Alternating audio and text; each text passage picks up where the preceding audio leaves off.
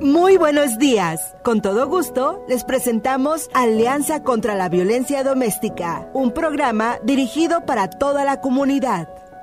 Perfectamente bien, damas y caballeros. Roxana Drummond, bienvenida a este tu programa. ¿Cómo se encuentra? De maravilla, como siempre dices Marcos, muy buenos días para ti y siempre es un gusto saludarte a ti y a nuestra amable audiencia que nos escucha en este su programa comunitario Alianza contra la Violencia Doméstica. Muy bien amigos, les saluda como siempre su amiga Rosana Drummond del periódico Alianza Metropolitan News. El día de hoy a Marcos, nuestra invitada, a Celia y también al público, quiero empezar este programa enviando un gran saludo a todas las mujeres en el Día Internacional de la Mujer que se celebra el próximo martes 8 de marzo.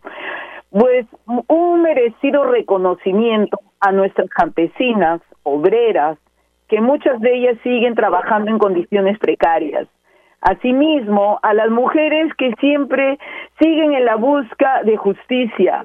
Me refiero a las mujeres de Juárez, entre ellas me refiero a las mujeres de Juárez, con el clamor ni una más.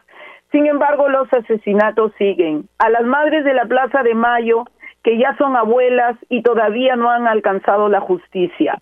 Y de forma muy especial a las miles de mujeres que sufren en silencio el maltrato de sus abusadores, y también a las sobrevivientes que han decidido salir de ese ciclo de violencia.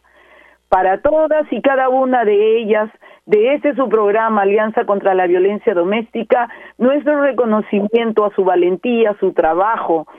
Es muy cierto que hemos tenido logros como el derecho al voto, derecho a tener nuestras preferencias sexuales, derecho a escoger sobre nuestro cuerpo y decidir sobre él, mejoras de salario, pero falta mucho y mucho camino que recorrer y la lucha continúa porque hay miles de mujeres que todavía no encuentran la merecida justicia de pan con rosas, Marcos y Celia.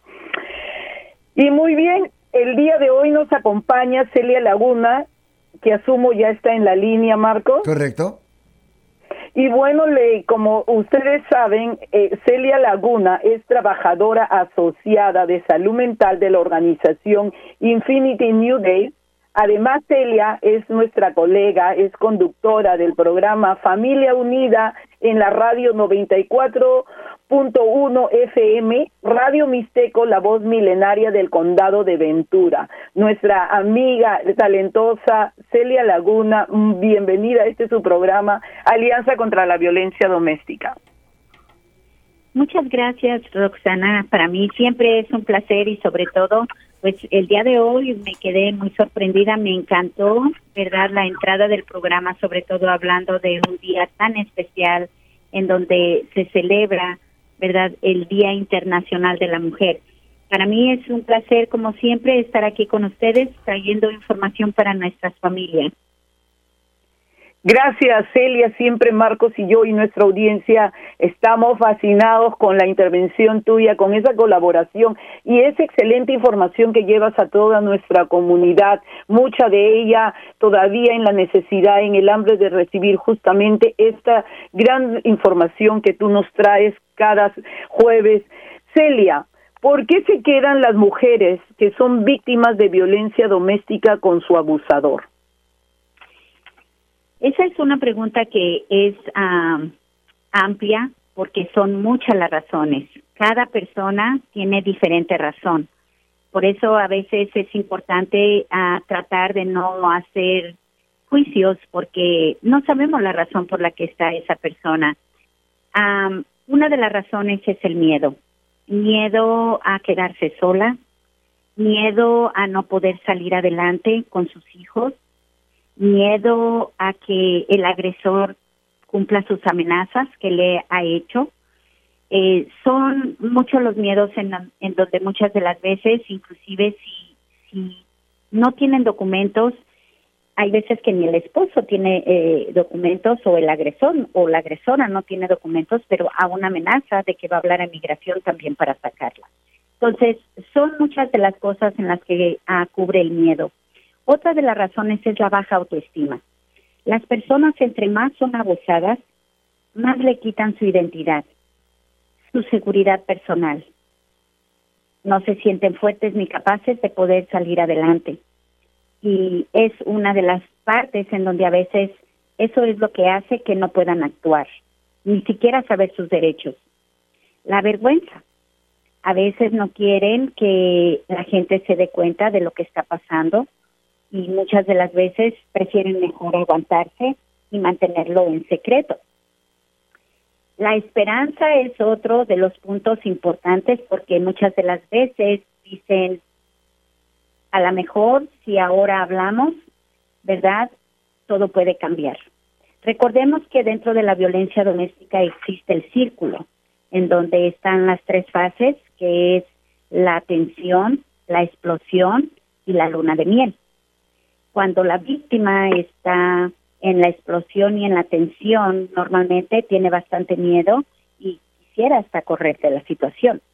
Pero cuando el agresor le pasa el coraje y después de unos días empieza otra vez a hablar, a pedir perdón, a mirar que va a haber cambio, pues esa es la esperanza que muchas de las veces la víctima llega a tener. La familia es otro factor importante, otra de las razones en las cuales también se queda eh, qué va a decir la familia, tanto del agresor, de la agresiva, como también su propia familia. Recordemos que venimos de familias tradicionales donde para ellos no es aceptable para muchas familias el divorcio o la separación. Y es otra de las partes también en las cuales a veces se queda. La economía, otra razón. Si depende 100% de la persona agresiva cómo va a pagar la renta, cómo va a comprar la comida, cómo va a sacar a sus hijos adelante. Y entran los hijos también. Una de las razones que a veces hasta también le dicen a los niños es, yo por ustedes estoy aguantando todo esto. Pero cuando los niños se sienten frustrados y con miedo, a veces ellos mismos les dicen, vámonos de esta casa, ¿por qué no nos vamos de aquí?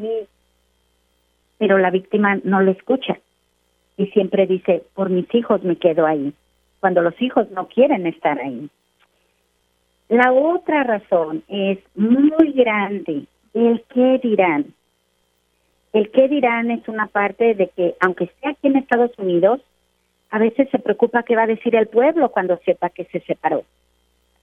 Es tan grande esa parte que a veces culturalmente, ¿verdad? Pues nos ha hecho a creer que tenemos que presentarnos bien ante la sociedad y pues no, en estas situaciones definitivamente no podemos estar simplemente por el que dirán. Muchas personas también se quedan porque no tienen un lugar a donde ir. Son personas, sobre todo, vamos a hablar de las personas que están aquí. Vienen de otros países, no conocen a nadie, ha habido bastante control en la relación, no tienen amistades, están completamente controladas y definitivamente se sienten solas y no tienen un lugar a donde ir, no tienen opciones. Y la última, dicen por amor. A veces están confundidas y muchas de las veces no es amor, porque una persona que te ama no te maltrata de la manera que tu pareja lo puede hacer en una relación tóxica. Y hay muchas que desafortunadamente hasta por costumbre se quedan ahí. Es como se dan por vencidas y simplemente lo único que llegan a pensar es, a donde quiera que me vaya va a ser lo mismo. Sí, es una parte en la cual cuesta mucho trabajo y por eso es una parte muy importante en la cual eh, son muchas las razones en las cuales las personas se quedan, pero cuando las personas agarran ayuda, saben cuáles son sus derechos, pueden estar mirando que esas razones las pueden suplir con bastantes ayudas que están a su alrededor. No importa que no tengan nada. Hay personas que a veces dicen, es que me siento sola, no tengo ningún familiar. Pero yo le digo, no estás sola. Hay muchas agencias que te pueden ayudar y que simplemente te van a ayudar y no te van a volver a decir que debes algo. A veces la familia te ayuda, pero te cobra el favor. Las agencias no lo cobran y todo es confidencial. Muchísimas gracias, Celia, por esa excelente explicación e información a nuestra comunidad. Celia, ¿tienes estadísticas de que las mujeres son más abusadas que los hombres? No exactamente eh, las tengo a, a lo que viene siendo las últimas estadísticas, pero sí todavía está prácticamente un 97% de agresión por parte de los hombres y vamos a mirar que sigue siendo alto el porcentaje. Hay muchos hombres que también son agredidos y quizás muchos no lo hablan por pena, pero las estadísticas siguen mostrando que es demasiado alto el número que tenemos por parte de la agresión por parte de los hombres. Muy bien, Celia. Cuando criticamos a la víctima por haber soportado por años una situación de violencia doméstica, lo que estamos haciendo es volver a agredirla. Entonces, Celia, te pregunto, ¿la estamos convirtiendo nuevamente en una víctima? Claro que sí.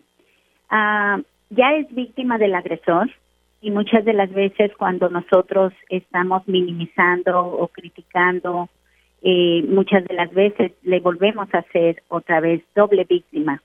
Es una parte muy importante que nosotros tenemos que comprender que ah, por alguna razón está ahí en esa situación y quizás como como personas, como seres humanos debemos de colaborar en vez de criticar, poder a lo mejor quizás ayudar, ayudar a lo mejor con un número de teléfono, ayudar también a lo mejor a, a, decirle que quizás pueda buscar una ayuda profesional, es una parte importante. Desafortunadamente, también hay veces que las personas se cansan también, porque también hay otra parte que quisiera explicar. La víctima muchas de las veces no deja al agresor, pero siempre está platicando y quejándose de todo lo que está viviendo. Y hay veces que las personas también se cansan porque dicen, ¿sabes qué? Yo ya me siento mal cuando me viene y me platica todo lo que está pasando, pero me frustro al mirar que no hace nada por parar esa situación.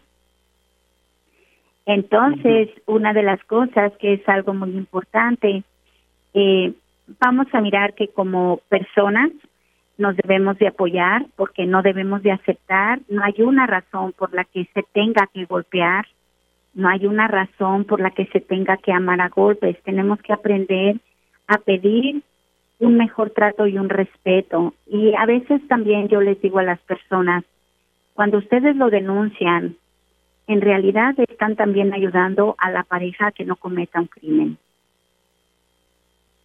Muy bien, Celia. Eh, ahora le vamos, eh, le voy a pasar este la palabra, por supuesto, a mi compañero Marcos Gutiérrez. Marcos, por favor, adelante. Pues traigo yo un tema un poco diferente, ¿verdad? Del cual quisiera también eh, comentar, ya que lo encuentro bastante interesante. Pero primeramente, damas y caballeros, con su permiso, Vamos eh, precisamente a tomar una pausita y luego regresamos con esa conversación. Alianza Metropolitan News, tu periódico impreso y digital con notas locales y nacionales que informan y son de interés para los hispanos. Por favor, visítanos en www.alianzanews.com. Eso es www.alianzaconznews.com Perfectamente bien y continuamos con la programación, damas y caballeros. Obviamente estamos escuchando a Rosana Drummond, eh, ¿verdad? Y la gran acompañante que siempre nos acompaña y nos da mucho gusto tenerla con ella y siempre le preguntamos exactamente dónde pudiéramos escuchar su programación, por favorcito. En el 94.1 FM. Eh, ¿A qué horas? De 8 a 10 de la mañana. Perfectamente bien. Eh, Rosana, eh, como nos acercamos al Día Internacional de la Mujer, ¿verdad? Y pues obviamente eh, muy importante platicar sobre todos estos temas. Pero me gustaría platicar un momento sobre un artículo que encontré muy interesante precisamente en el país. Y habla de Argentina. Y dice lo siguiente. El, el feminismo argentino se levanta contra la violación grupal de una mujer en un coche y a plena luz del día. El movimiento pide que los varones rompan el silencio y dejen de ser cómplices de quienes abusan. entre comillas, todas tenemos una amiga que sufrió abusos, pero nadie tiene un amigo abusador. No dan las cuentas. Este es uno de los carteles o los carteles que se han viralizado en internet a raíz de la violación de una mujer de 20 años por seis hombres en uno de los barrios más turísticos de Buenos Aires. Muchos podrían haber sido mi hija y ninguno podría haber sido mi hijo, advierte otro. Es tu hermano, tu vecino, tu papá, tu hijo, tu amigo, tu compañero de trabajo. No es una bestia, no es un animal, no es una manada, ni sus instintos son irrefrenables. Ninguno de los hechos que nos horrorizan son aislados. Todos y cada uno responden a la misma matriz cultural. Tuiteó el miércoles la ministra de Mujeres, Género y Diversidad, Elizabeth Gómez Alcorta.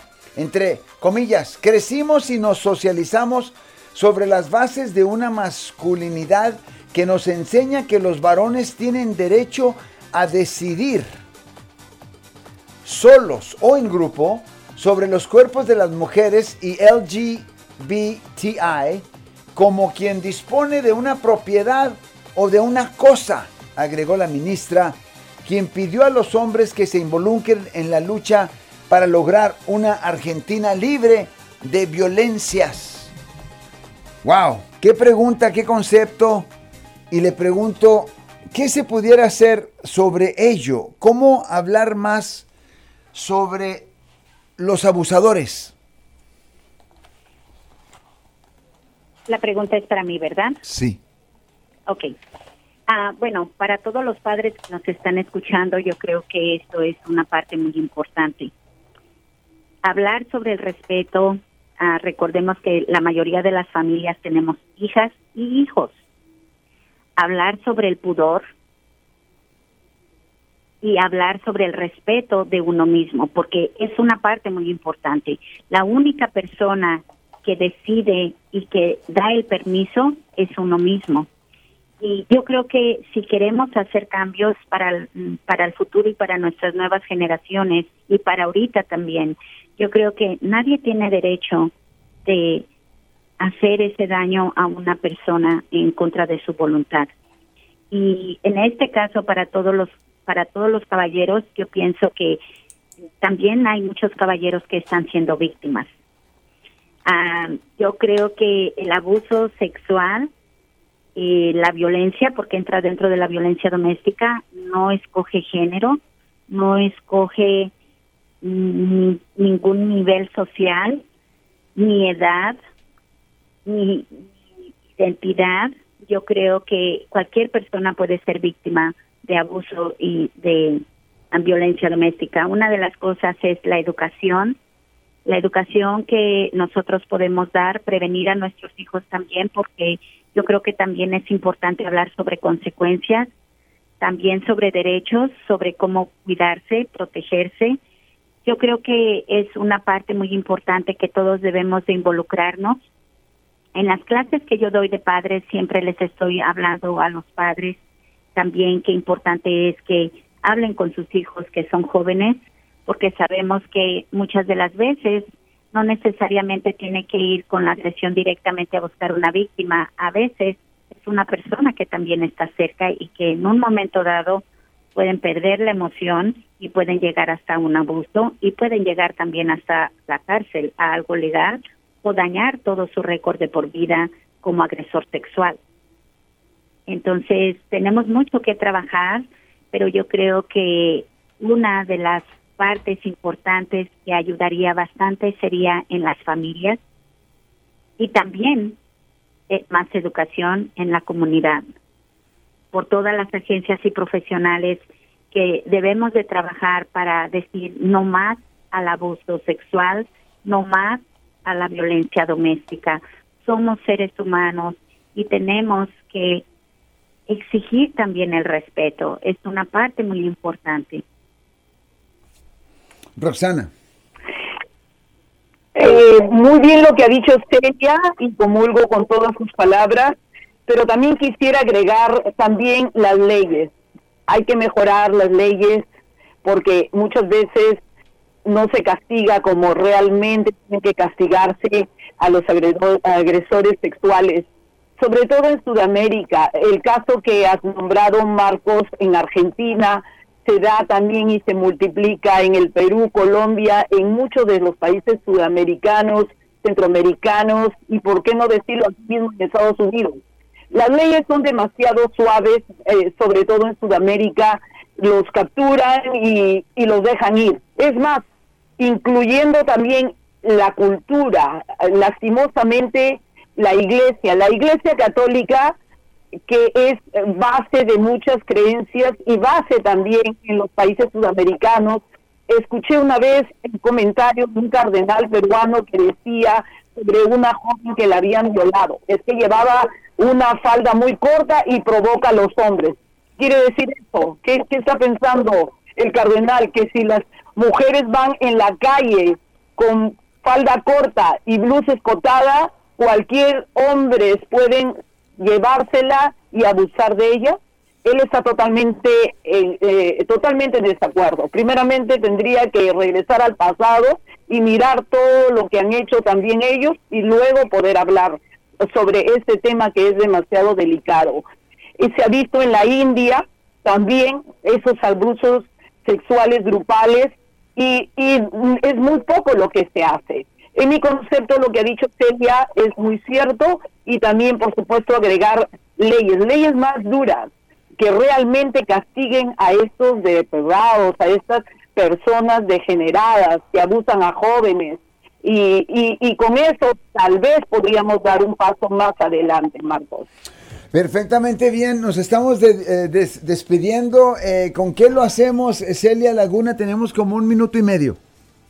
Bueno, una de las cosas, ah, ah, muchas gracias. Eh, yo creo que ahorita que habló eh, Roxana sobre leyes iglesia, tenemos mucha opresión por estas dos partes, que yo creo que para nuestro próximo programa ah, podríamos hablar un poquito de eso, ya que a veces es muy difícil poder agarrar las pruebas. El abuso sexual es uno de los que es más difícil y por eso es importante llegar con las oficinas del fiscal para poderles ayudar. Pero me gustaría después quizás a lo mejor poder dar más información acerca de eso porque yo creo que la gente lo debe de saber. Muchas gracias por la oportunidad de nuevo. Eh, me voy muy contenta sobre todo y muchas felicidades para todas las mujeres. Roxana. Muchísimas gracias Marcos por el espacio, gracias a nuestra audiencia, Celia, Muchísimas gracias por tu excelente intervención. Este programa es parte del proyecto periodístico sobre la violencia doméstica en la comunidad latina y cuenta con el apoyo y generosidad de Blue Shield of California Foundation. Perfectamente bien, damas y caballeros, le damos las gracias eternamente a Roxana Drummond que se ha preocupado por este tema y nos ha traído tantos programas, ¿verdad? Que nos han educado absolutamente tanto. Muchísimas gracias a ella, muchísimas gracias a Celia Laguna. Vamos a tomar una pausa y luego regresamos con todo lo demás que les traemos. Hecho en California para complacer a los salvadoreños.